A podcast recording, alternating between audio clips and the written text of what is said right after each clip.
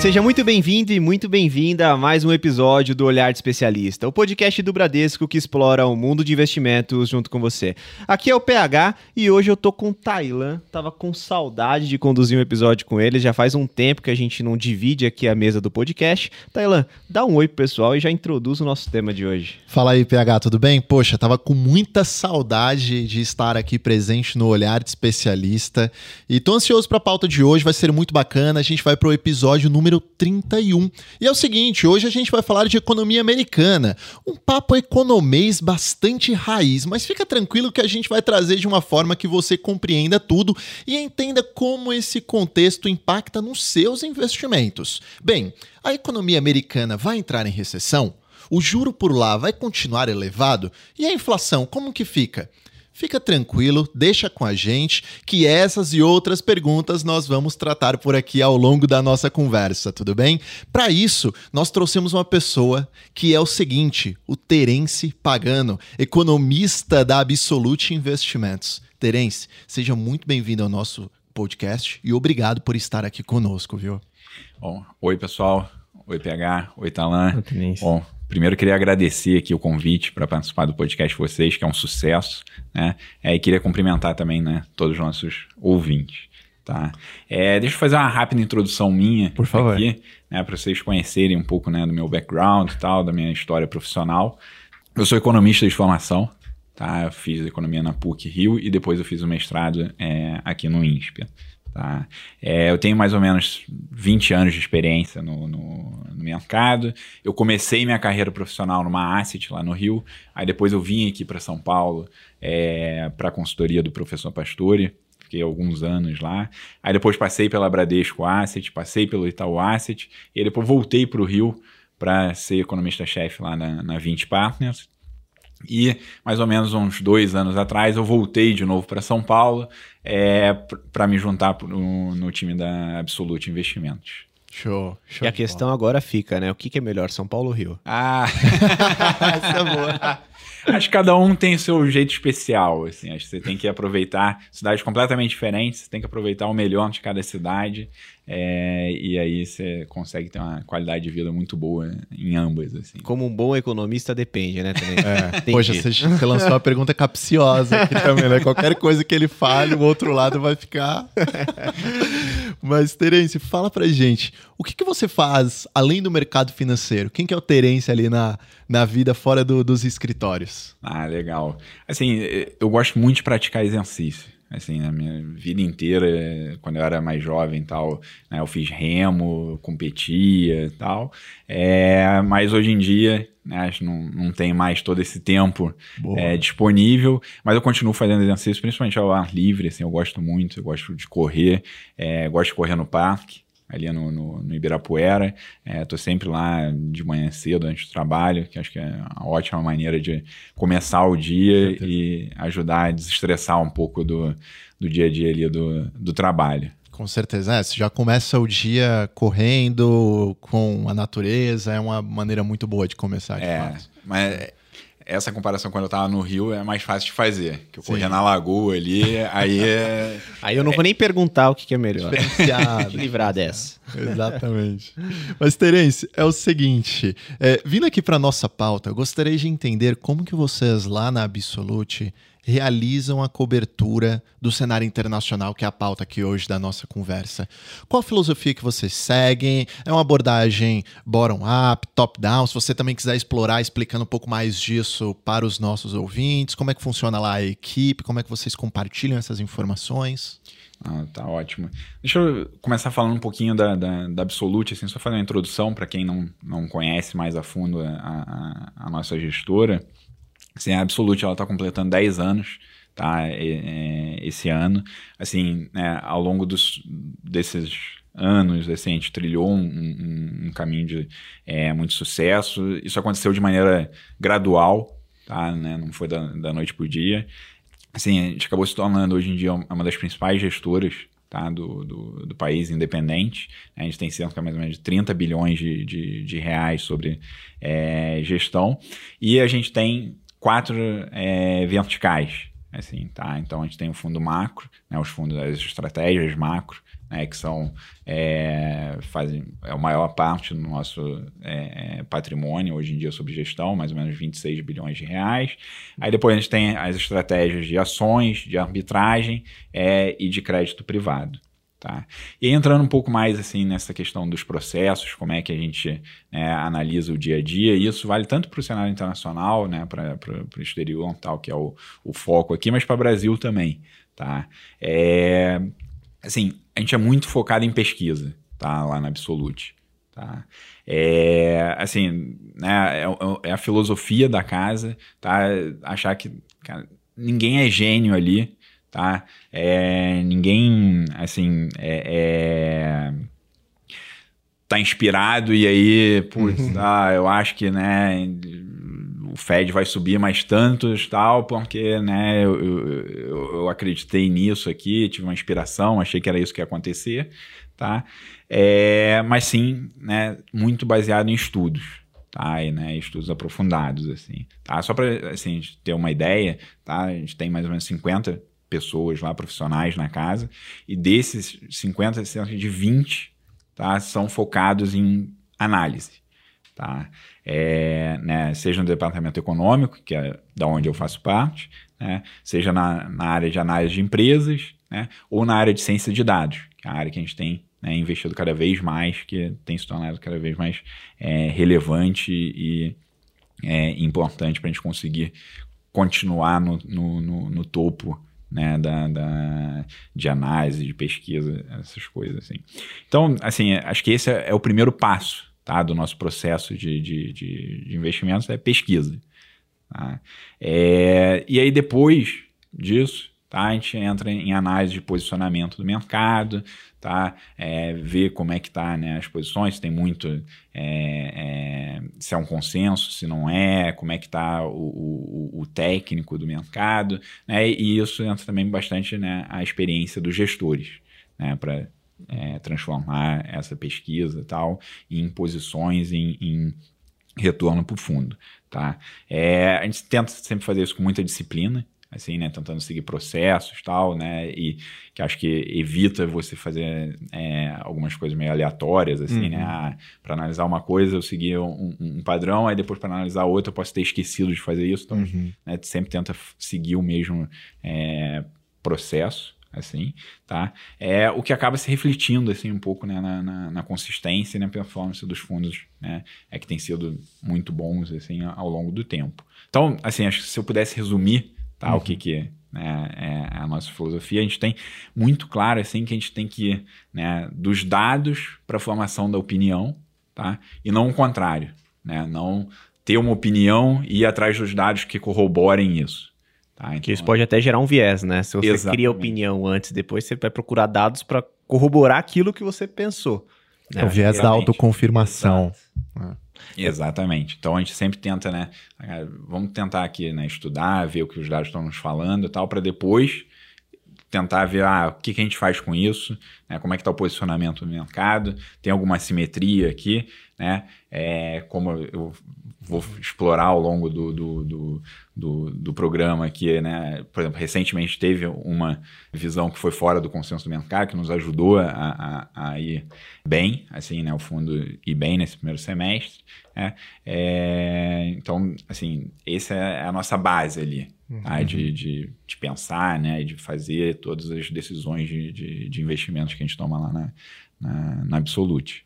Isso, pode ir lá, Tela. Isso é muito bacana, porque aparentemente é um ambiente bastante é, meritocrático no sentido de ideias. Você falou aqui de, um, de algo que eu considero extremamente importante, que é a questão do: olha, ninguém aqui está querendo ser o certo, tá todo mundo tentando acertar. A gente não fica com dogmas, aqui todo mundo é pragmático, olha os números, e se você tiver uma boa ideia, legal, a gente coloca em prática. Né? Isso é, acredito que seja bastante importante. E a padronização do processo também, né? Eu acho que o investidor que está escutando a gente, às vezes ele quer tomar a própria decisão e aí ele não tem essa questão de ter todo um processo, essa capacidade robusta de análise de dados, e aí por muitas vezes ele acaba tomando uma decisão que futuramente não se mostra tão assertiva. Então é muito importante sempre que a gente escuta uma gestora, ela trazer essa parte do processo, justamente para entender que ali por trás é uma empresa, e como toda empresa, com mais organizada, mais padronizada, melhor tende a ser ali o resultado e o resultado é refletido na cota. Isso que é bom ter fundo, né? Porque a cota tá ali para comprovar no final do dia é isso, né, é, Tenise? Exatamente. Assim, e é porque no dia a dia a gente tem um excesso de informação, a gente tem muitas informações Sim. recebendo, né, de todos os lados e, e, e fontes diversas, né? Então é importante a gente conseguir filtrar isso, né? E também, né, vão se criando no mercado várias narrativas, né? Às vezes vai entrando na narrativa e tal. E então esse processo ajuda a gente, né, primeiro, a filtrar ali, né, ver ah, o que, que é ruído, o que, que é sinal nos dados, né, é, e ver se essas narrativas né, que vão sendo criadas ao longo do tempo, se elas fazem sentido né, ou não, e se a gente concorda com elas ou não. Né, para a gente tentar ali montar uma posição no fundo, seja né, em, na mesma direção que o consenso está apostando, ou seja na direção contrária. Assim, também não tem nenhum, ah, não, tem que sempre ir na direção contrária ao que o consenso. Não, acho que é, o mais importante é, é, o passo anterior, é o que, que a gente acha ali para aí sim passar para para as teses de investimento e posicionamento né, do, do fundo. Uhum. Bacana. E até pegando um gancho nessa questão justamente das narrativas, é, olhando para o ano de 2022 e 2021, a gente teve uma mudança de narrativa importante na economia americana. Né? Então, o ano de 2021 foi aquele primeiro ano pós-pandemia. É, diversos países emergentes sofreram bastante com esse primeiro ano pós-pandemia, com alguns bancos centrais já iniciando o processo de elevação de taxa de juros. Exemplo, o Banco Central aqui do Brasil, que começou lá no segundo trimestre deste ano. E lá nos Estados Unidos a perspectiva não era essa. A perspectiva era de que essa inflação ela seria uma inflação transitória, não teria ali uma, não traria uma, um período muito longo dentro dos dados e que talvez não seria necessário efetivamente realizar esse ajuste. Quando o tempo começa a passar e a gente vai chegando ali mais próximo do final do ano, essa narrativa ela não se mostra verdadeira. E aí eu queria saber como é que foi, né, fazer esse acompanhamento de mercado nesse período, porque hoje, né, Tailão, o engenheiro de obra pronta, ele é um gênio. Com certeza. É muito fácil a gente olhar lá para 2021 e falar, é óbvio que essa inflação nos Estados Unidos ela não vai ser transitória, que ela vai ficar presente aí por mais dois anos. Mas e lá, no, em 2021, quando você estava olhando a economia americana, como é que foi esse processo? Ah, maravilha. E eu acho que é, é, super importante esse ponto que, que, que você coloca, porque, assim, né, eu, eu vejo muitas né, análises sendo feitas, né, olhando para trás, né, com todo o conjunto de informação, fala, pô, é óbvio, ah, eles fizeram um erro colossal de política monetária, né, dando todo aqueles estímulos por tanto tempo, tal, mas né, a época não, não tinha conjunto de informação, você tinha incerteza ali, que acho que é muito importante você colocar na mesa, né, todas as dúvidas que tinham né, nessa época sobre a economia, e ainda mais se tratando né, na situação de pandemia, que era a primeira vez, né? Na vez de todo mundo que está no mercado hoje em dia, né? Só tem experiência histórica lá, mas que a economia era completamente diferente. Né? Então era muito difícil de você saber qual era a extensão e quais todas as implicações. E até hoje a gente ainda continua aprendendo coisas que vieram para ficar da pandemia, né? como trabalho remoto, trabalho híbrido e tal, e outras coisas que vão se normalizando e vão voltando ao que eram é, anteriormente. Tá, mas entrando nessa questão é, no, no, no, tema dos Estados Unidos ali, como é que a gente viu né, a, a, economia ao longo desse tempo. Assim, deixa eu colocar um pouquinho de pano de fundo, tá? Rapidamente, claro. né? De como é que a gente viu toda essa situação, como é que a gente vê, né? E quais são as implicações aqui, né? Para a gente olhando para frente. Tá? Assim, né, durante a pandemia, como você falou, teve muito estímulo fiscal e monetário né, de todos os países, tá? a maioria dos países, é, mas principalmente dos Estados Unidos. Assim, e olhando um, um, passo atrás, né, pré-pandemia, assim, o grande problema que os países desenvolvidos né, tinham era um problema de inflação baixa. Uhum. Né? É, a inflação vinha recuando ao longo do tempo, e se a gente pegar no período pós-crise financeira de 2008, né, é, o problema que o Fed e outros bancos centrais tinham era justamente ter uma inflação muito baixa.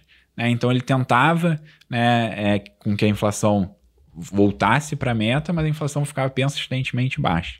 Tá? Então, acho que esse plano de fundo é muito importante justamente para a gente tentar entender né, o que, que eles fizeram lá e quais foram né, a, a, as medidas ali que eles tomaram e o que, que eles estavam pensando à época. Tá? Então, assim, né, com esse plano de fundo né, que o Fed vinha já de né, 30 é, anos de inflação baixa, nos últimos 10 anos né, vinha lutando contra uma inflação persistentemente abaixo da meta, né, ele olha aquele choque de inflação inicial e fala: olha, isso aqui é temporário. Né? É, isso aqui é uma questão de realocação de preços relativos. Né? Na pandemia, as pessoas consumindo mais bens né, do que serviços, porque né, você estava mais restrito, as pessoas ficando em casa. É, à medida que isso normalize, é, essa inflação vai voltar. Eu, ele não deveria se ajustar ali muito rapidamente a esse cenário. Tá?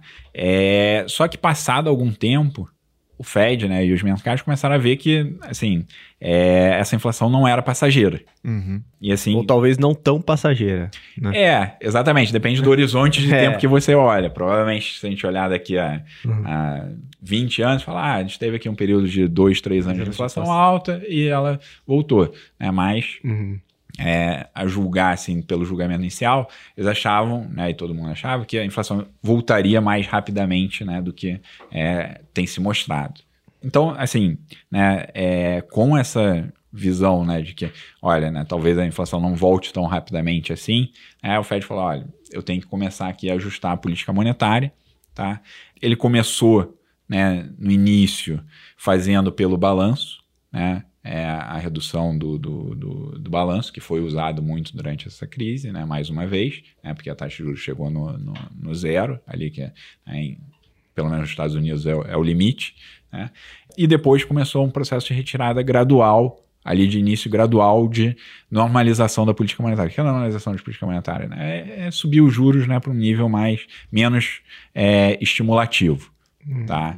Ele começou esse processo de maneira bem gradual, subindo é, 0,25% né, por reunião, né, que é o ritmo mais ou menos normal quando a gente olha né, para o período mais recente, para os últimos 20 anos de ajuste de política monetária né, do Fed, esse era o padrão. Só que foi ficando claro que né, dessa vez a, a, a situação era diferente. Né? Então foi ficando claro que, olha, né, talvez o, o é, com a persistência da inflação, com o problema da inflação sendo mais disseminado do que o, o, o imaginado, olha, esse ritmo aqui que valeu no passado não era o adequado. É, e aí ele foi acelerando ao longo do tempo. Na segunda reunião já é, acelerou o ritmo para 0,50 e depois acelerou para 0,75 por quatro reuniões consecutivas. Tá? E só para a gente ter uma ideia, assim, é porque aqui no Brasil é, as pessoas estão mais acostumadas com esse ritmo, né? É, uhum. Como o nível dos juros é mais alto aqui, né, esse ritmo para a gente não é tão é, incomum assim. Mas para eles é bastante incomum. A gente tem que voltar lá para 94, tá? Para achar um, um, um, mesmo ritmo de alta de juros. Tá? Então, né, a gente está falando de 30 anos atrás. Tá? Ô, Terence, você falou a respeito do balanço do Fed que inicialmente, para controlar a, a, a, inflação, eles realizaram a utilização do seu balanço. E apenas para recordar aqui o nosso ouvinte, é o seguinte, pessoal: o balanço do Fed nada mais é do que a quantidade de títulos públicos que o Fed mantém sob a sua custódia. Os títulos públicos americanos eles são os mais seguros do mundo, os chamados treasuries. Quando ele utiliza o seu balanço para controlar a inflação, basicamente significa que ele está vendendo título para a população e está tirando dinheiro do mercado, porque tirando dinheiro do mercado, naturalmente, a taxa de juros é o custo do dinheiro, tirando dinheiro do mercado, o custo do dinheiro sobe, a taxa de juros tende ali a alcançar patamares mais elevados, tem restrição de consumo, restrição de crédito, financiamento, e dessa maneira a inflação gradativamente vai sendo controlada. Outra coisa bem importante, né, Terence? Você falou que o grande problema do Fed anteriormente era a inflação que era muito baixa. E às vezes o pessoal ele pensa o seguinte: olha a inflação muito alta é um problema. É um dragãozinho, enfim, vai comer ali o meu poder real de compra. Eu vou no mercado no mês que vem, eu não vou ter tanto dinheiro assim para comprar. Mas a grande verdade é que, para alguns economistas, para algumas pessoas, a deflação pode ser um grande problema, dado que demonstra que as pessoas não estão consumindo. Não é mesmo? Demonstra que eventualmente a atividade econômica não está indo pelo melhor caminho possível e dessa forma os preços eles estão em redução. Mas é somente para trazer aqui esses, é, esses insights aqui para os nossos ouvintes. Não, perfeito. É, inclusive acho que o Japão é um bom exemplo, né? Onde teve, teve deflação né, durante muito tempo. Né? E é isso, acaba sendo é, é ruim para a atividade econômica. Né? As uhum. pessoas tendem a postecipar né, é, as decisões de consumo e investimentos. Falar, ah, por que, que eu vou comprar hoje se amanhã vai estar mais barato? Sim. Uhum. Né? Então eu deixo para depois tal, e isso vai prejudicar a atividade econômica, você vai entrando meio que numa espiral ali controlar a, a economia e tal. E tem muita gente, assim, principalmente nos bancos centrais mais desenvolvidos, né, é, que considera esse cenário é mais, até mais difícil de combater né, do uhum. que o cenário de uma inflação alta. É porque cenário de inflação alta você né, já tem a política aqui toda é, é, provada em vários né, experimentos. Fala, você sobe os juros, você retira a demanda da economia, você desacelera ela, isso vai trazer a inflação para baixo. Agora, quando você entra nessa espiral de, de, de, de inflação, né, vide o caso do Japão, vide, por exemplo, um cenário de inflação baixa que o Fed tinha né, pré-pandemia, é muito mais difícil, às vezes, de você conseguir né, levar essa inflação de volta para cima. Uhum. É, até fazendo uma analogia com essa questão da inflação, né? Eu escutei uma vez que a inflação é como se fosse a nossa pressão aqui do ser humano. Né? Então a gente tem lá o 12 por 6, que é o nível normal, aquilo que a gente tem que ter. Se você está acima, você pode ter problema. Se você está abaixo, você também pode ter problema. Então o ideal é sempre você ficar nesse intervalo, que pensando aqui na inflação, é o intervalo das metas, né, que são definidas ali pelos bancos centrais. É, e até falando um pouquinho, voltando né, a, a, esse tema de metas e juros, então a gente estava lá no contexto onde o Banco Central começa a subir esses juros de forma galopante, né? Então inicia ali em 2022 e do começo para o final do ano, igual você comentou, altas em movimentos que a gente não observava desde ali da década de 90. Então, efetivamente, um processo que surpreendeu todo mundo e era necessário, porque a gente tinha uma inflação também que não era vista há 40 anos, né? Mais de 9% de inflação nos Estados Unidos. Olha só, pessoal, 9% de inflação nos Estados Unidos, né, Terence? Exatamente. É, então, assim, o, o, Fed ele fez esse ciclo de apenas de juros de 500 pontos até agora, uhum. né? é, num período muito curto de tempo. Tá? Então, para eles, né, assim, é, extremamente incomum isso. Né? Uhum. De novo, tem que ir lá para a década de 90, início da década de 90, para né, você ter alguma coisa similar a isso. Né? É, então, assim, é esse ciclo tá, de apenas tão rápido né, de juros pelo Fed né, que tem gerado esse debate, né, que é o tema principal do nosso podcast, né, uhum. que é se a economia vai entrar em recessão né, ou não lá no, no, nos Estados Unidos. Tá? Assim, né, e aí tem muito, né, provavelmente os ouvintes já uhum. ouviram essas expressões, né, o soft landing ou hard landing, uhum, né, uhum. Cê, é, e aí acho que é interessante talvez tentar explicar, né, um, um pouco o que, que são esses termos, assim, né, o que, que seria um, um, soft landing ou um pouso suave, uhum. né, da economia, né, é aquela situação, né, em que o Fed, assim, ele consegue calibrar a política monetária tá, né, né, os juros, né, na intensidade necessária para você né, gerar um, um, crescimento da economia que ele é mais fraco, né, mas que é suficiente para trazer a inflação de volta para a meta. Né? Então você desacelera a inflação, né, traz ela de volta para a meta, mas sem gerar uma recessão intensa ali e profunda na economia. Né? E aí o que, que seria o hard landing, né, ou cenário de recessão profunda? Né? Assim, é, é o que normalmente né, pode acontecer durante esse processo de ajuste né, da política econômica, né, dos juros, tá? É, e aí a economia acaba entrando em recessão como resposta a isso. Tá? E por que, que isso acontece? Assim, né, se não é o objetivo do Fed, não é gerar uma recessão profunda, né? a maioria dos bancos centrais, ninguém quer esse cenário de hard landing, todo uhum. mundo deseja e almeja né, fazer esse pouso suave né, sem é, para você trazer a inflação ba para baixo, sem com, gerando o menor custo possível para a economia. Né? Então, assim, por que, que isso acontece? Né? Assim, porque a política monetária ela atua com defasagens. Uhum. Né? Então, você sobe os juros hoje, você baixa os juros hoje, a reação da economia e dos preços não acontece imediatamente. Né? Ela demora para passar por todos os canais para atingir né, as famílias, as empresas, né, as decisões de consumo, de investimentos, que vão acabar afetando a, a, a inflação. Né?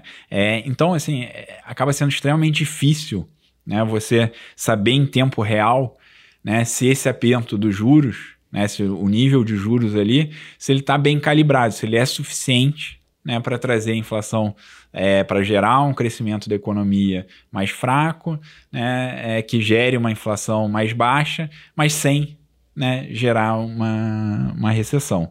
Assim, então, a cada momento do tempo, né, a cada reunião do Fed, né, ou do Banco Central aqui do Brasil, né, quando eles sentam lá para decidir, né, é, eles acabam tendo que tomar uma decisão ali. Né, eles falam, olha, eu corro o risco né, de apentar demais a, a, a, a política monetária né, é, e a economia entrar em recessão, né, ou eu corro o risco, né, ou é melhor correr o risco de apentar de menos né, os juros, né, mas com o risco da inflação não desacelerar tanto quanto eu, eu, eu desejo. É, é, um verdadeiro dilema, né? Exatamente. O, o, trabalho do banqueiro central, enfim, ele fica entre a faca e a, literalmente a espada. Ele, uhum. ele fica ali, né? Tem que buscar um equilíbrio entre diversos interesses. A gente já falou aqui em outros capítulos, inclusive foi um livro recomendado. É porque cargo de ministro da Fazenda, presidente do Banco Central, são cargos bastante difíceis. E tem um livro do Thomas Trauman, O Pior Emprego do Mundo, que ele fala a respeito do cargo de ministro da Fazenda. E a gente pode fazer aqui uma alusão também ao cargo de banqueiro central, que são realmente muito difíceis de serem ocupados. Exatamente. É, até fazendo uma analogia de novo, né? Acho que para quem está escutando às vezes fica mais simples.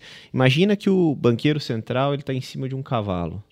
E a economia ela é o cavalo. Então qual que é o papel dele? O cavalo está correndo, é quando a economia está aquecida. Só que às vezes ele precisa frear esse cavalo porque tem algum obstáculo à frente.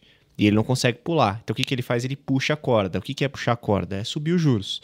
Então, basicamente, quando a gente quer desacelerar a economia, a gente faz isso. A gente puxa essa corda para a economia desacelerar e aí, naturalmente, eu trazer os indicadores para as metas que eu estava buscando. Só que aí a gente tem um segundo problema de quando eu estou andando a cavalo. Quando eu paro o meu cavalo, que é justamente quando eu desacelero essa economia, para ele voltar a andar, qual que é o processo? Aí, naturalmente, a gente trabalha um contexto de estimular essa economia para o cavalo voltar a andar e naturalmente voltar ali para eu chegar no destino que eu quero. E aí, pegando essa, um pouco dessa analogia, a gente tem um conceito também, Terence, que é de juro neutro. Né? Então, como que é essa discussão para juro neutro nos Estados Unidos? Vocês têm algum número por lá? Porque isso baliza justamente você tentar entender se esses juros hoje, por exemplo, está um juro acima do neutro, que desacelera essa economia, estou puxando a corda do meu cavalo, ou se ele está abaixo do neutro, que eu estou soltando a corda e deixando meu cavalo correr. Ah, não, acho perfeito, assim, né? Sempre quando está fazendo política monetária e tal, né, você tem que ter um pouco desse conceito né, do, do, juro neutro da economia. Né? E o que, que é isso? Assim, é, um, é, um, negócio que você não consegue observar. Né? Então você tem que estimar isso né, ao longo do tempo e tal.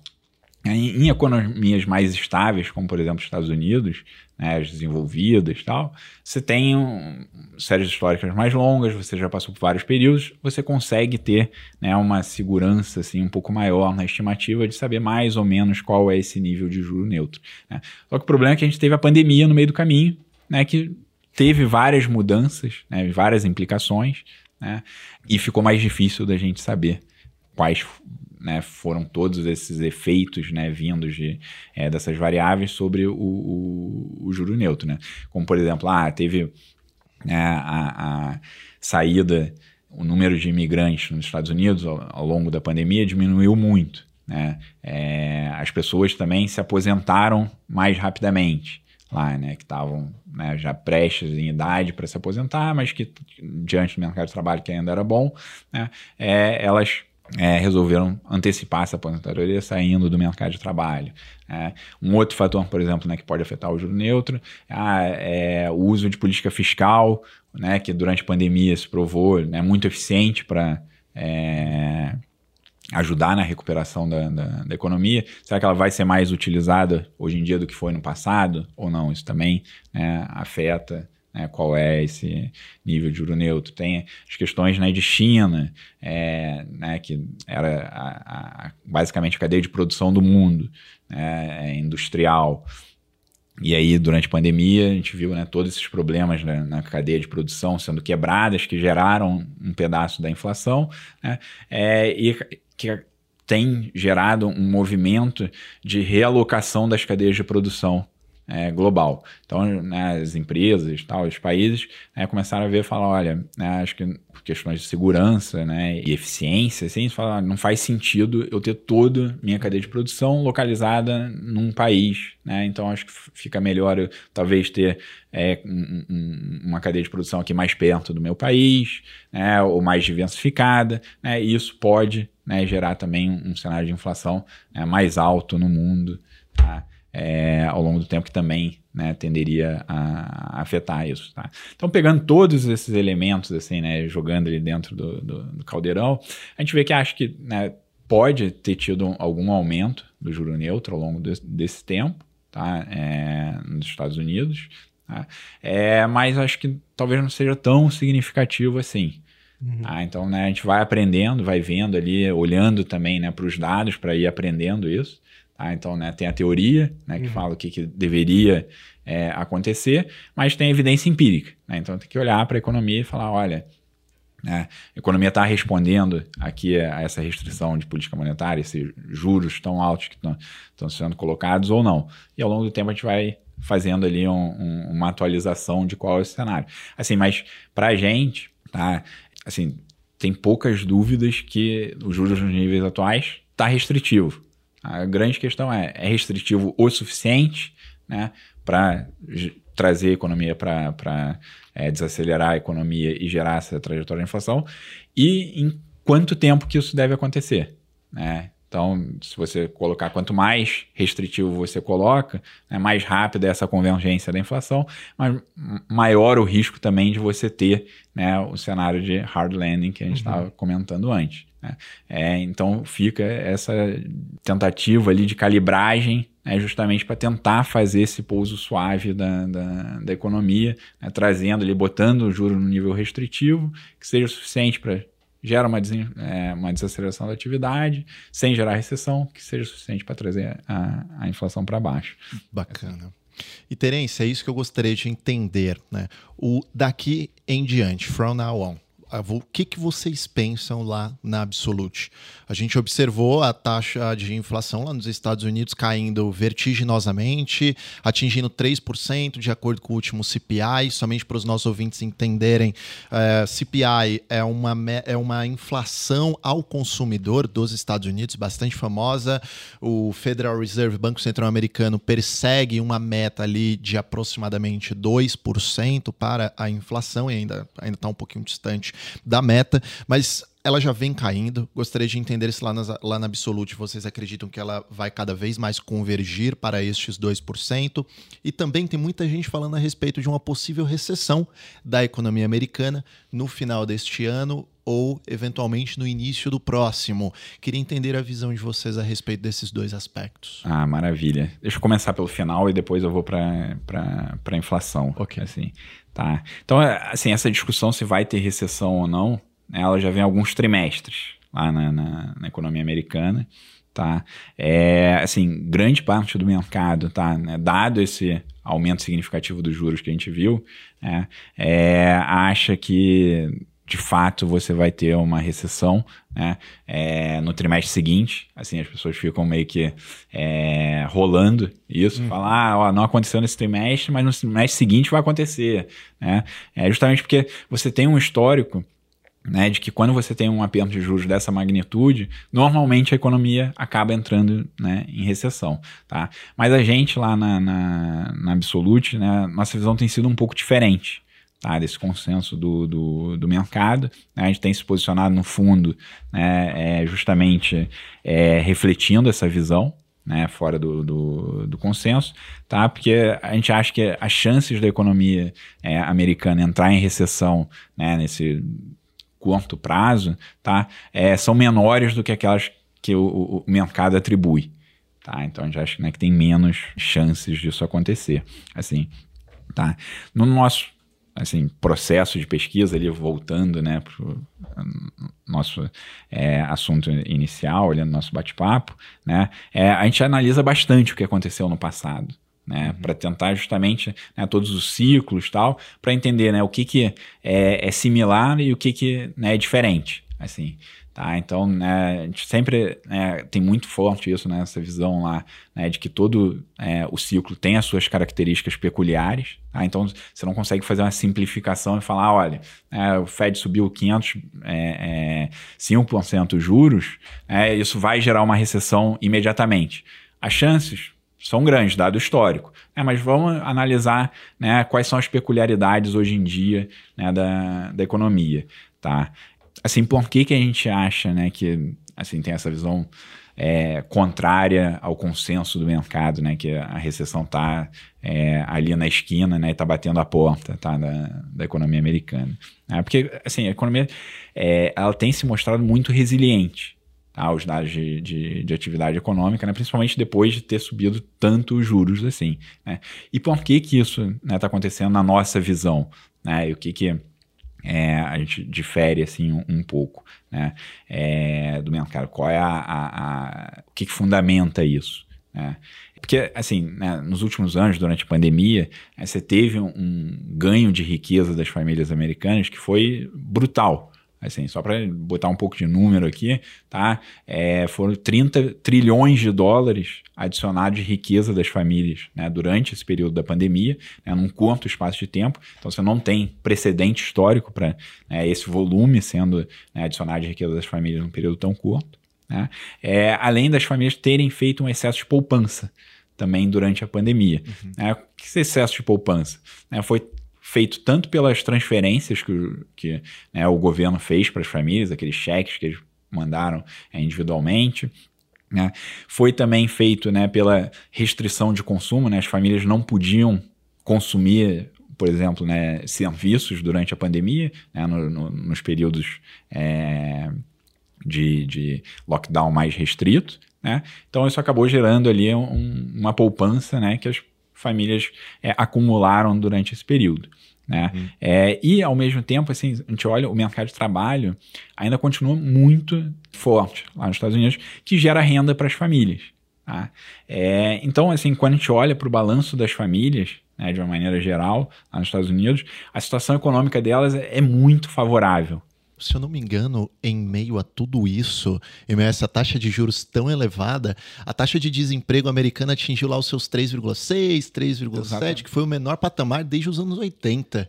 Exatamente. É bem baixa, né? Uma taxa de desemprego realmente bem Exatamente. Esse é, e é, é um dos pilares ali que a gente, né, acredita que né, vem sustentando a economia, né, mesmo diante desse aperto colossal de juros, né, se tem um, um, uma situação ali de balanço das famílias, né, seja via emprego, seja via riqueza, seja via poupança, hum. é que ele é muito é, robusto, assim, e olhando pelo endividamento também as famílias estão muito pouco é, alavancadas, né? Saiu de um ciclo de desalavancagem pós-crise de 2008, né, que as famílias reduziram bastante o endividamento.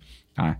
Então, assim, e isso é uma situação que ela é bem diferente dos ciclos é, anteriores de de política monetária.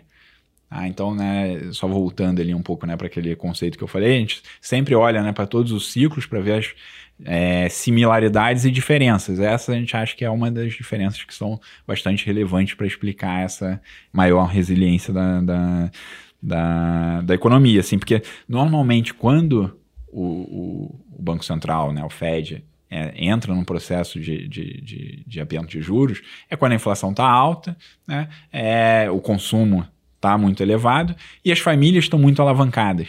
Tá? Hum. É, e dessa vez a situação dos balanços das famílias está muito melhor e está bem diferente do que é, normalmente acontece nesse ciclo de aperto. Tá? Então essa né, é a nossa visão, assim, né? E por que que a gente né, difere um pouco do consenso do mercado de que a economia não deve entrar né, numa é, recessão, né? Não está batendo a porta aqui pedindo é, uhum. licença para entrar, tá? Então, assim, né, a nossa visão, a economia está desacelerando em resposta né, é, ao aperto de juros, né? É, e isso vai ajudar a trazer a inflação né, para baixo, uhum. né, que foi uh, o segundo tópico ali da, é, da sua pergunta. E como é que isso acontece? Né? Como é que são esses mecanismos, assim, né? Da onde vem isso? Tá? Né? Essa desaceleração da economia, né, que ela é gradual, tá? ela ajuda a rebalancear o mercado de trabalho. Tá? Só que o mercado de trabalho ele também está é, entrando, reencontrando o equilíbrio, tá? de uma maneira que ele também é diferente do padrão histórico. Que que é o rebalanceamento do mercado de trabalho? É basicamente né, a oferta e demanda de trabalhadores né, se encontrar né, e chegar uhum. num equilíbrio que gere uma inflação de salários que seja consistente com a inflação é, na meta. Tá? E como é que está acontecendo esse reequilíbrio? Está né? é, tá acontecendo mais pelo lado, as empresas estão reduzindo né, o número de vagas em aberto, tá? né, a procura de emprego, né, esse número ele vem re sendo reduzido, tá? mas ao mesmo tempo as, as empresas não estão mandando as pessoas embora. Então isso mantém a taxa de desemprego uhum. né, em níveis baixos né? e ao mesmo tempo a oferta de trabalhadores vem aumentando. Tá? E principalmente via imigração. Uhum. Então tem esse vetor adicional né, que durante a pandemia por questões de, de, restrição de viagem, né, todos os países fechados, fechou muito ali né, a, a, o fluxo de pessoas, né, e agora com a reabertura das economias, né, as pessoas voltaram a imigrar para pro, os Estados Unidos e isso né, ajuda a reequilibrar. Então, esse reequilíbrio está acontecendo da melhor maneira possível, que é você reequilibra o mercado de trabalho, mas mantém ele ainda forte. Uhum. Né, com as empresas, eh, com as pessoas ainda empregadas, tal, né, com, com renda, tal, que devem é, consumir. Assim, e aí esse rebalanceamento do mercado de trabalho ele gera menos pressão de salários, né, que vai trazer a, a inflação é, para baixo. Assim. E aí eu, eu, queria pontuar mais duas coisas. Assim, né? Então, um é esse rebalanceamento do mercado de trabalho que vem acontecendo. Tá?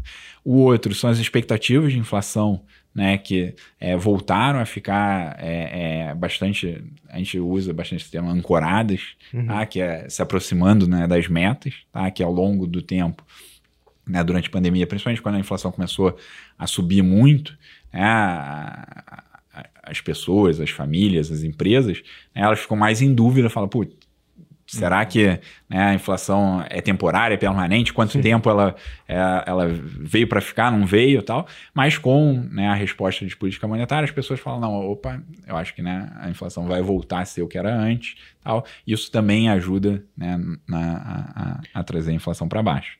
Esse é um ponto importante porque o Banco Central, lá quando ele está reunindo, né, até para esclarecer, para quando ele está reunido, na verdade, até para esclarecer quem está nos ouvindo, ele olha justamente isso, né? Ele olha a expectativa de inflação combinada com a inflação corrente, porque quando ocorrem as projeções de inflação, a inflação corrente ela é um dado importante para o modelo.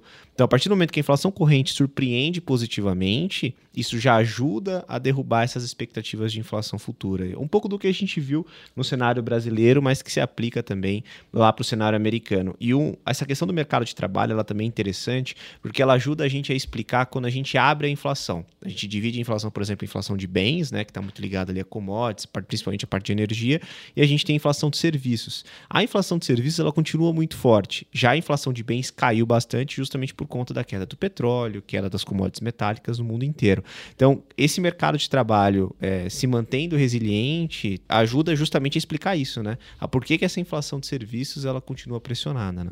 Perfeito, assim, quando a gente olha, né, abrindo nesses dois setores, né, entre bens e, e, e serviços, né, na inflação de bens, né, durante a pandemia a gente teve um efeito muito grande ali, né, que foi a, a migração de consumo de serviços para bens né, no mundo inteiro que aconteceu, né, e os problemas na, nas cadeias de produção. Tá?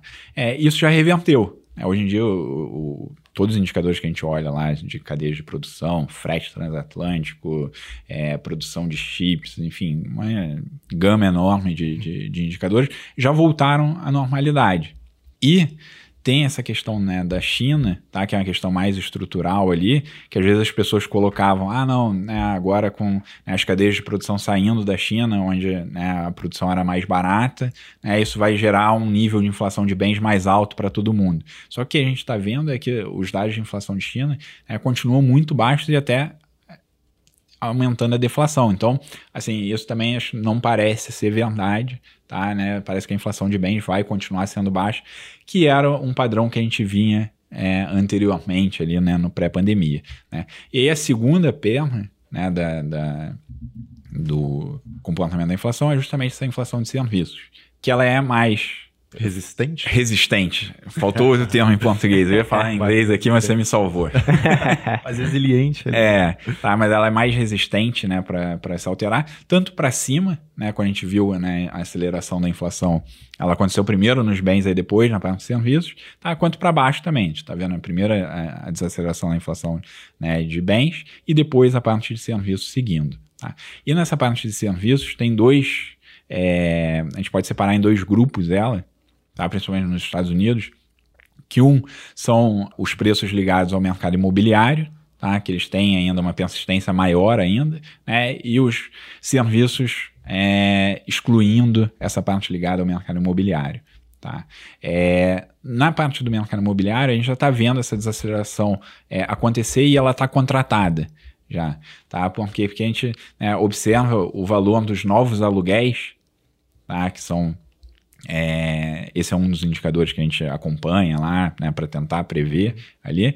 É, eles já estão muito baixos e a taxa de inflação deles está rodando em níveis menores do que rodava na, na, na pré-pandemia, tá? Então, isso é só uma questão de tempo até chegar ali no, no, no CPI, no índice de inflação deles, tá? Isso já está contratado. E aí tem a parte de serviços, excluindo é, o, o, o mercado imobiliário, que essa é mais ligada né, a demanda ali, ao mercado de trabalho, a salários, né, é, ela demora mais mesmo para se ajustar, tá, é normal, né, mas a gente está vendo sinais favoráveis. Tá, então, né, os salários, né, com que eu estava falando antes, o rebalanceamento do mercado de trabalho, o salário já vem desacelerando de maneira gradual, né, é, o hiato do mercado de trabalho vem fechando, Tá? É, e isso também, né, com expectativa de inflação né, ancorada, isso também vai gerar uma é, desaceleração. Então, assim, a nossa visão sobre a inflação é que ela vem caindo, o pior momento ficou para trás, tá? É, ela vem caindo, a tendência é continuar desacelerando de maneira gradual, a nossa visão não é que vai ser algo que vai acontecer da noite para o dia, hum. tá? mas ela vem acontecendo. Então, isso né, é, é, é, meio que a base do nosso cenário para achar né, que o Fed está já no estágio final né, do processo de ajuste dos juros. Tá? Então, né, é, assim, é, a gente acha que ele está no fim de ciclo? Acho que esse é, é, um dos principais pontos assim, né, que baseia a nossa visão lá da nossa carteira, dos nossos ativos que a gente decide né, fazer né, é, de investimentos. Essa história que o Fed está chegando no final do ciclo. Tá? Então pode ter mais uma, talvez mais duas altas de juros, que é menos provável. A nossa visão maior lá é que né, é, depois da, da, da alta, né, é, de mais uma alta, ele encerrou o ciclo. Né? Mas o principal é que assim, a gente fica com uma probabilidade bem menor ele ter que reiniciar um ciclo hum. grande de política monetária que levasse a, a, economia, né, esse cenário de você ter um, um hard landing, uma recessão na economia maior, né, para você trazer a inflação para baixo. Tá? Então a gente vê né, a economia caminhando para esse cenário mais positivo, né, com o Fed né, meio que parando, chegando no nível é, é, terminal ali, né, de, de, de, juros, é que a gente acredita que vai acabar sendo é um positivo assim, né, pro, pro, para risco, para ativos no mundo. Uhum, tá? Perfeito uma, uma, narrativa positiva por aqui, então, né, PH? A gente vê um retorno do mercado de trabalho ao seu equilíbrio de uma maneira gradual e saudável, um crescimento econômico que aparentemente vai mais para um soft landing, então quer dizer que vai dar para a gente acionar o trem de pouso, não vai ter muita turbulência, a gente vai conseguir é, eventualmente ali ver os Estados Unidos pousando muito bem aí nessa pista. Você acredita que isso já tem se refletido nos ativos, é, Terence? Você acredita que por isso que por exemplo, tirando todo esse movimento de tecnologia que a gente sabe que também está acontecendo por conta do advento da inteligência artificial que passou a ser cada vez mais ali presente nos nossos dia a dia, é, no nosso dia a dia. Mas você acredita que o mercado ele pode precificar para cima os ativos, principalmente quando se trata de bolsa de valores, olhando ali a S&P 500, com base nesse, nessa narrativa que você passou aqui para gente? Sim, sim, assim, né? É essa nossa visão né, mais construtiva né, e divergente do, do, do, mercado, né, que assim nos levou aí contra o, o, o, consenso de mercado no posicionamento, tá, né, ao longo desse primeiro semestre.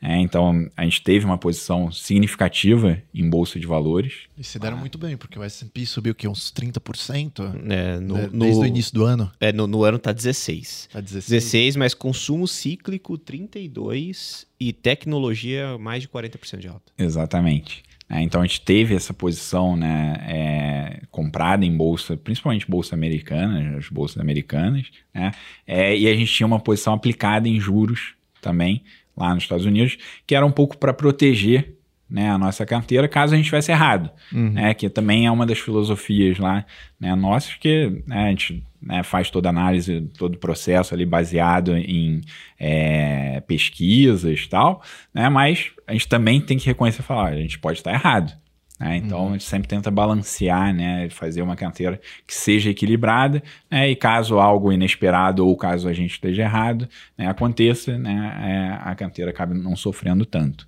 Né? Uhum. Né? Então, assim, nessa situação onde tem uma, é, um grande consenso de mercado, né? É, e a nossa visão está diferente do consenso, é que acaba aparecendo né, é, as assimetrias. Uhum. Né?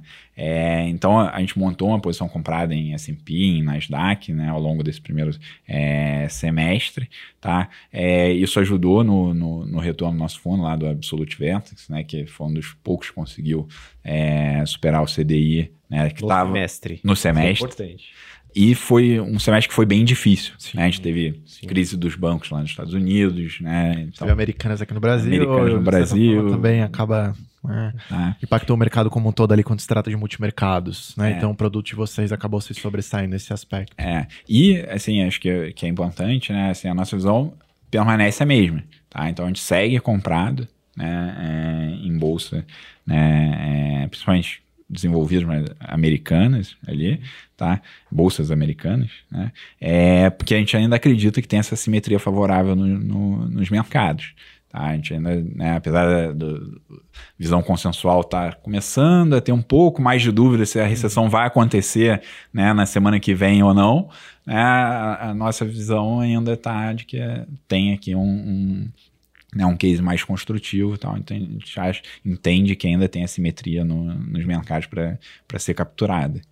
É, eu vou parafrasear até uma, um, um, um, ponto que eu coloquei no episódio que a gente fez de resumo do semestre, que saiu é, no começo desse mês, onde a gente falou muito de Brasil, que a gente teve um dia perfeito no segundo trimestre de Brasil. Né? Que a gente teve todo o contexto de arcabouço fiscal, inflação vindo para baixo, a própria reunião do CMN que surpreendeu. Então a gente teve um dia perfeito aqui para nossa economia e por conta disso a gente andou tanto no segundo trimestre. Eu diria que para os Estados Unidos, com todo esse enredo que está colocando, a gente também teve um dia perfeito lá. Então, é, parece, pelo menos até o momento, que esse pouso suave ele tende a se concretizar, né? E aí isso reflete nas posições é, ali da, da Absolute. Para o investidor que está escutando a gente, isso aqui é tudo muito importante no sentido da diversificação. A gente fala muito sobre isso, mas o, o que eu sempre digo, né? É importante você ter uma, ter uma alocação estrutural. O que é uma alocação estrutural? São posicionamentos que você vai ter em diversas classes de ativo a exemplo ali de exposições internacionais, como por exemplo na Bolsa Americana. Então, o percentual que você tem que ter. Então, toda a carteira de investimentos tem que ter uma alocação internacional.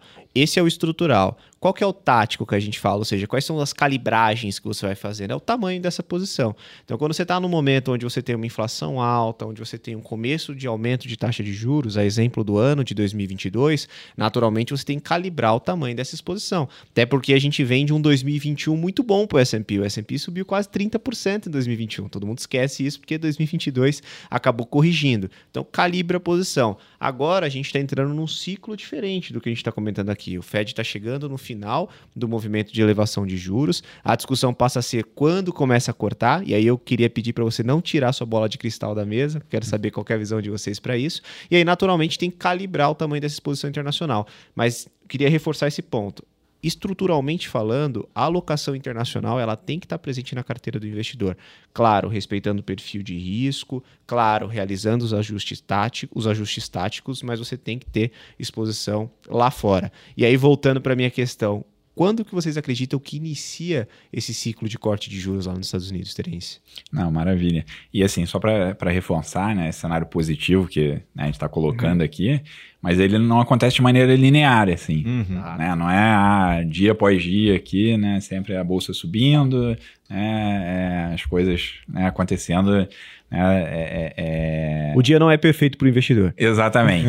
É, então, por isso que a gente né, tem que né, como você falou, diversificar, proteger a carteira, tentar ver, uhum. né, é, e tentar sempre ir reavaliando né, o cenário, né, as nossas convicções, tal, né, o que está acontecendo, tentando analisar e tirar o que, que é ruído e o que, que é sinal de cada dado, de cada informação nova que vai acontecendo, para a gente né, tentar manter o, o, o, rumo ali, né, o norte do que, que é, a gente acredita. Tá? E aí, com relação a, a a política monetária né, para frente, acho que o primeiro passo né, é, é confirmar que, de fato, ele está chegando no final do ciclo, né, chegou no final do ciclo em algum momento. Tá? Então, isso acho que vai ser um passo importante. Tá? Apesar da nossa expectativa que ele está chegando no final, mas ainda é uma expectativa. Uhum. Né? Isso tem que se confirmar. Tá? E depois, a gente acha que assim, ele, ele, a revenção da política monetária ela vai acontecer de maneira mais gradual. Justamente porque a gente não acredita que assim, tem uma recessão iminente na economia. Então, né, se a gente tiver certo, né, de que né, a economia vai desacelerando de maneira gradual, isso vai levar uma inflação gradualmente pra, de volta para a meta, a política, né, os juros tendem a ficar altos por mais tempo. Né, então, no curto prazo, a gente não, não vê assim, é, cortes de juros é, acontecendo. Tá? Uhum. Perfeito. Um joinha, então, aqui para o Jeremy Powell. Está conseguindo efetuar um bom trabalho por ou. Ou para os entendedores aqui, o Jerônimo. O Jerônimo. Igual a gente chama. Exatamente.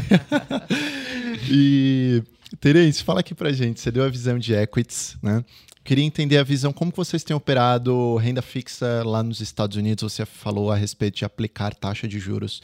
Uhum. Esse, essa aparentemente é uma estratégia muito boa a ser adotada no momento em que eventualmente as Fed Funds, a taxa de juros americana começar a cair. Vocês estão pensando dessa maneira por lá? Olha, na parte de juros, né, lá, assim, é, a gente está vendo uma volatilidade que ela é bem acima do usual né, para os mercados né, uhum. americanos. Né? É, então a gente tem tomado bastante cuidado assim, né, no tamanho de exposição que a gente tem, né, porque é, numa semana está precificando que o Fed vai ter que subir muito mais os juros, na semana seguinte que ele vai começar a contar na semana que vem. É, então você tem que tomar um, um, um, pouco de cuidado. Assim, a gente sempre fica tentando ver o quanto que está precificado no mercado, para que lado que a gente acha que está a simetria. Tá? Então a gente tem sido muito mais tático nessas alocações assim e usado às vezes como head, né, do que de fato você é, é, ter uma grande posição, como por exemplo a gente teve no ano passado, né, que a gente estava é, tomado em, em taxa de juros, né? apostando que as taxas de juros não subir muito né, em vários lugares e tal, é, porque para a gente estava Foi o claro... do primeiro semestre do ano passado, né? É, ao longo do... Teve vários, assim, uhum. que é, essas coisas nunca acontecem de maneira linear, né? E você tem que tentar sempre ali que o pessoal da gestão né, é, é, costuma fazer muito bem, é justamente ir vendo onde é que tem assimetria. Quando está muito é, precificado, muito né, próximo de um cenário, você fala, olha, talvez né, o risco não vai compense. ser que é, não compense você ter uma posição, ou de repente vale a pena ter uma posição contrária a isso, porque eventos inesperados podem acontecer tal. Mas, assim, eu diria que o, a visão é, seria mais para é, taxas de juros mais baixas, tá? Mas, assim, de novo, tem muita coisa já precificada no mercado. Tá? Então, por isso que as nossas posições né, estão é, menores em, em, em, juros e mais em bolsa, porque a gente acredita né, que esse cenário ele é mais positivo para ativos de risco, então né, a gente acha que a simetria maior está nesse mercado, né, juros, né, apesar de a gente acreditar que né, devem continuar, a gente vê um pouco menos de, de, de assimetria, mais riscos ali nesse, nessa classe de ativos.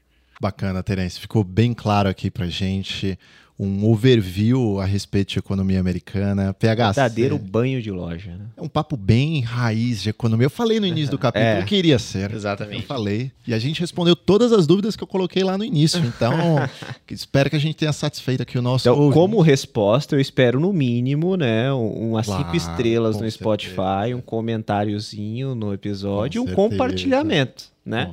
Até porque, Tailão, recebi uma informação importante. Solta. Hoje, gente. dia 13 do 7 de 2023, é o dia que a gente tá gravando, o episódio vai ao ar na próxima terça-feira.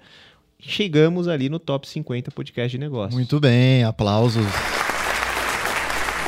Muito obrigado, então, a todos que estão nos escutando. E vamos agora aqui para o nosso papo, para o nosso bate-bola, a conversa de elevador. Eu vou deixar aqui com o Rafa para ele colocar o efeito sonoro. Né, Boa.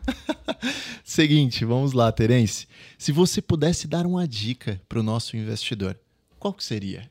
Assim, é, acho que o principal, é como já foi falado aqui, seria, é, é muito importante você diversificar seus investimentos. Uhum. Tá, então esse acho que é o primeiro, né?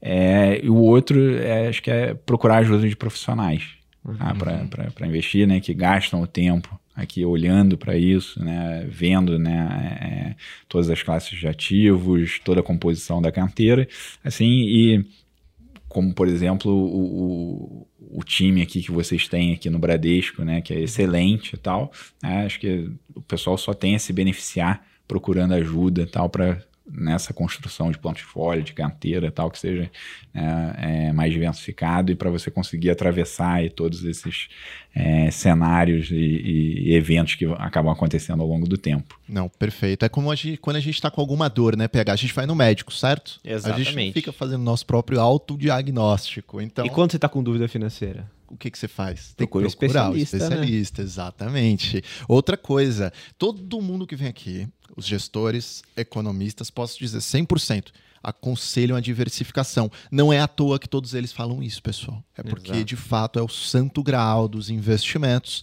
Isso é algo que deve ser realizado, não é mesmo? Exatamente, é uma luta comportamental. Acho que você tem que efetivamente brigar ali com o seu psicológico para seguir a diversificação, pensar nessa alocação estrutural, mas quando você está alinhado com o seu perfil de investidor, que é um ponto muito importante, e quem te ajuda com tudo isso é justamente um especialista, fica mais fácil seguir esse caminho, que é um caminho que não é linear, ou seja, ele não é um caminho reto, né? Você não vai sempre observar o portfólio subindo, mas no longo prazo você tende a alcançar ali o seu objetivo. E até puxando aqui já para justamente esse conceito de que não é um caminho reto, Terence, olhando aqui todos os anos que você possui de mercado financeiro, qual foi o acontecimento que mais te impactou? Bom, é, Tá mais fácil acertar o ciclo de juros dos Estados Unidos, né? Assim, acho que é, é, é difícil, né, dizer qual é o, o ano, o evento específico, assim, acho que, né, se pegar e olhar para trás, né, desde que eu né, é, iniciei minha carreira, é, tiveram, né, grandes eventos, né, e que geraram, acabaram gerando é, muitos aprendizados, assim, né, e experiências, né. Se pegar aqui, ah, teve a grande crise financeira, né, de 2008, né, problema de housing, de mercado imobiliário lá nos Estados Unidos, problema bancário. Né, você teve a crise dos países europeus em 2011, você teve a crise é, do Brasil aqui em 2014, 2015. É, teve né, a pandemia, né, e mais recentemente teve a crise dos bancos lá nos Estados Unidos. Assim, mas se tiver que eleger um, ah, acho que a pandemia é, é, ganha. Né? Contrato de petróleo negativo ganha, né? A gente sempre fala isso. Esse evento foi muito marcante. É, acho que teve mais, marcou, assim, teve impacto, né? Acho não só na vida profissional, mas é, pessoal também. e Tal, Sim. então, e mudou várias coisas, né? é, de como a gente é, imaginava que ia ser o futuro. né? A gente está vivendo a história aqui, então acho que é uma coisa que com certeza a gente vai lembrar né, para o resto das nossas vidas. Sim, sim, de fato. E Terence, fala aqui para nós é, uma indicação, pode ser um livro, um filme, um paper é, relacionado ao mercado financeiro e um fora desse contexto também. Tá bom. Então, primeiro, acho que no, no- de é, economia, de mercado, assim, tentar fugir de um livro que seja muito técnico, assim, para não né, é, deixar todo mundo com sono. Mas um, um livro que é bem interessante é, é, o Trillion Dollar, tá? Não tem ainda tradução aqui para português. É do Nick Timiraos, ele é repórter do Wall Street Journal. E ele fez todas. Ele é o repórter responsável lá no Wall Street Journal por cobrir o Fed, né? É, e ele fez toda uma é, compilação, entrevistas e mostrando todos os bastidores tá, da atuação do Fed né, na pandemia. Né? Então, Nossa. todas as reuniões que eles tiveram com o governo, né, as reuniões internas tal, para decidir o que fazer, qual o, o plano de ação, né? É, então, é, é, muito interessante, assim, e é algo, né, que a gente passou recentemente, assim, então, assim, eu acho fascinante saber todos esses bastidores e justamente ver, né, todas as dúvidas que existiam na época, né, em tempo real, assim, Sim. né, o que, que as pessoas estavam discutindo, né, o que, que elas tiveram que, é, quais foram as é, propostas que surgiram, as escolhas que tiveram que ser feitas, tal, então eu acho fascinante, assim, recomendo é, bastante, tá? E aí fora de, de da economia, acho que é, tem um livro do, do Amin Klink que eu, que eu gosto muito, 100 Dias, Tá? É, assim, quem não leu, eu recomendo bastante. Tá? Assim, é incrível né, ver a jornada dele, tá? toda a preparação né, que ele é, é, fez para fazer essa é, aventura, né, toda a resiliência que ele teve, todas as experiências que teve atravessando né, o oceano num barco a remo, uhum. tá? É, e que eu acho que tem várias mensagens super legais ali, né, de mostrar que é, quando você tem um plano, né, primeiro, para você fazer alguma coisa, você precisa de um plano para aquilo dar certo, né? É, senão vira muito mais sorte, assim, uhum. você reduzir as chances, né, de você ter um fracasso. Né? É, e mostra a resiliência dele, enfim, acho que tem um, é, é fascinante, assim, é, acho, recomendo bastante. Né? Ótima recomendação. Eu peguei a referência do Remo, hein, que ele falou que Sim, ele, também, também peguei a referência por aqui. E, Terence, a gente gostaria de agradecer, nós aqui do Momento Investidor, a tua presença aqui conosco, em nome do Banco Bradesco, e também agradecer a Absolute Investimentos, que disponibilizou um horário teu para estar aqui com a gente. A gente sabe que não é fácil liberar um economista ali presente na operação para ficar aqui duas horas com a gente fazendo essa gravação, mas de fato a gente agradece muito pela sua presença. Bom, eu que agradeço o convite, foi um, uma honra e um prazer aqui fazer esse bate-papo. Tal. É, e sempre que precisar, podem contar com a gente lá da Absolute, que é, é a gente está disposto aqui a, a, a, participar, porque é, a gente acha que é muito relevante, assim, muito importante esse é, trabalho de disseminação de informações, tal, que vocês fazem aqui. Show de bola. Com certeza esse áudio que vai alcançar muitas pessoas que vão ficar sabendo cada vez mais de economia americana e seus impactos nos investimentos. E é o seguinte, pessoal, não esqueça de curtir esse conteúdo e compartilhar com aquele amigo que quer saber tudo a respeito de economia americana e como que isso pode impactar os seus investimentos. Lembrando que para acompanhar seus investimentos no Banco Bradesco outras instituições financeiras, baixe o Investe Mais Bradesco na sua loja de aplicativos. É uma forma prática de visualizar seus investimentos, um verdadeiro consolidador. Esse foi mais um episódio do Olhar de Especialista, o podcast que explora o mundo de investimentos com você. Valeu!